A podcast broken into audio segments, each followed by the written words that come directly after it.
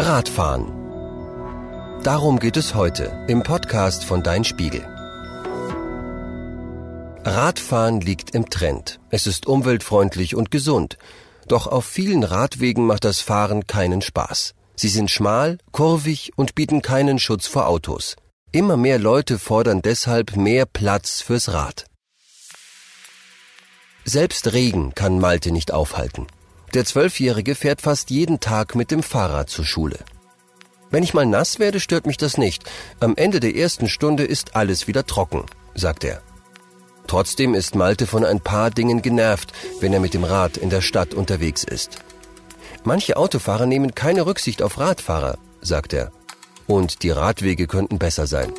Oft wird man da schlecht gesehen oder es gibt Schlaglöcher. Das ist echt nervig. So wie Malte geht es vielen Radfahrern. In einer Umfrage des Allgemeinen Deutschen Fahrradclubs, kurz ADFC, bewerten die Radler, wie fahrradfreundlich deutsche Städte sind. Im Durchschnitt vergeben sie die Note 4 plus. Vor allem alte Radwege sind oft viel zu schmal, führen im Zickzack zwischen Bäumen und Parkplätzen hindurch oder sie werden durch Schlaglöcher zu richtigen Buckelpisten. Aber selbst neu gebaute Wege machen Radfahrer nicht immer glücklich denn es gibt verschiedene Ansichten darüber, was einen guten Radweg ausmacht. In deutschen Städten gibt es vor allem zwei Arten. Auf der Fahrbahn aufgemalte Spuren und Wege, die auf dem Bürgersteig verlaufen. Fachleute sagen, die aufgemalten Spuren seien sicherer, denn die haben Autofahrer gut im Blick Sie werden an Kreuzungen und Einfahrten nicht von Radfahrern überrascht, die auf dem Bürgersteig hinter parkenden Autos, Bäumen und Plakatwänden unterwegs sind.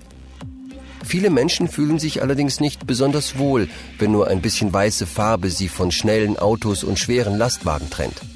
Und auch wenn es eigentlich verboten ist, oft parken Autos auf den Radspuren und Radler müssen auf die Autospur ausweichen.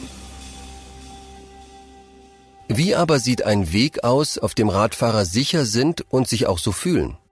Eine Lösung könnten Protected Bike Lanes sein, also geschützte Fahrradspuren. Sie verlaufen gut sichtbar direkt neben der Fahrbahn, sind aber durch Poller von den Autos getrennt. Und sie sind breit, mindestens zwei Meter, damit man auch überholen und nebeneinander fahren kann.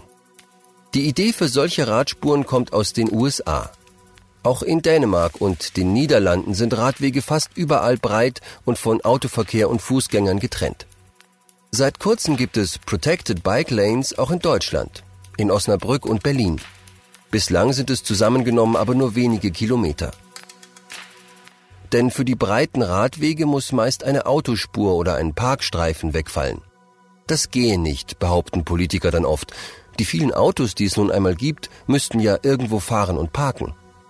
Doch Fachleute sehen das inzwischen genau andersrum. Sie sagen, breite Straßen und viele Parkplätze locken Autofahrer geradezu an.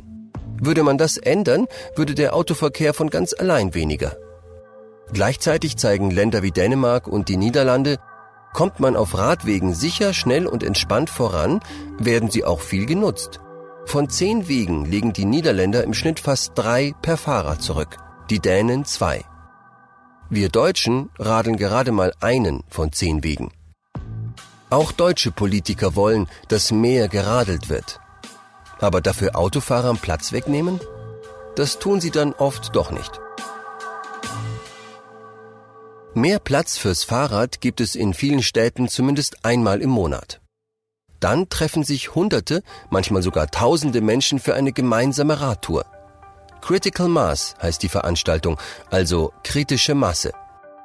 Die Teilnehmer wollen zeigen, wir sind so viele, dass ihr uns nicht länger ignorieren könnt. Die große Gruppe nimmt die Straße komplett ein. Autos müssen ausnahmsweise warten, bis das Radrudel vorbei ist. Auch Malte ist schon einmal bei der Critical Mass mitgefahren.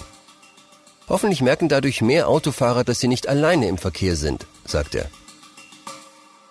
Weil sichere Radwege für Kinder ganz besonders wichtig sind, gibt es in manchen Städten inzwischen sogar eine Kidical Maß, bei der vor allem Kinder, Jugendliche und Familien mitfahren.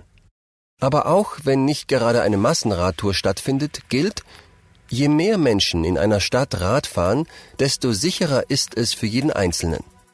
Das haben Verkehrsforscher in vielen Untersuchungen herausgefunden. Denn wenn ihnen immer und überall Radler begegnen, sind Autofahrer viel geübter im Umgang mit ihnen. Jeder einzelne Mensch auf einem Fahrrad sorgt also automatisch für ein kleines bisschen mehr Sicherheit für alle. Und jetzt gibt es noch ein paar Fakten aus der Fahrradforschung. Viele Menschen haben das Gefühl, Radfahren sei gefährlich oder im Vergleich zum Auto langsam. Aber stimmt das überhaupt? Erstens, Radfahren ist sicher. Manchmal passieren Radlern schlimme Unfälle und es muss noch viel getan werden, damit es weniger werden. Das heißt aber nicht, dass Radfahren besonders gefährlich ist. Forscher haben nachgerechnet.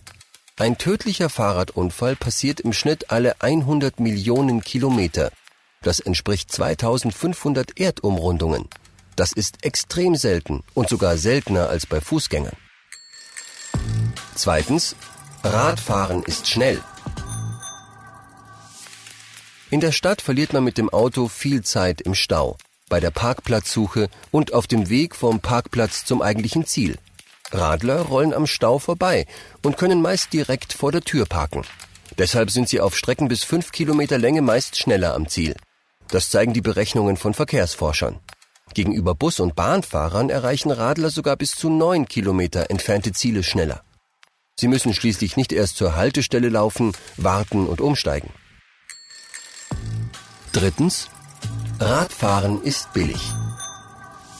Ein Auto kostet viel mehr als ein Fahrrad, klar. Wie viel mehr ist dennoch erstaunlich. Ein australischer Wissenschaftler hat nachgerechnet, wie viel Geld Menschen im Laufe ihres Lebens für Autos ausgeben. Dabei hat er auch Steuern, Versicherungen und Spritkosten berücksichtigt. Dann hat er geschaut, wie viel Geld Stadtbewohner, die stattdessen Rad fahren, sparen. Das Ergebnis? So viel, dass sie 10 bis 15 Jahre früher in Rente gehen könnten. Oder anders gesagt, Radler könnten jedes Jahr drei Monate mehr Urlaub machen. Oder jede Woche drei bis vier Tage Wochenende haben.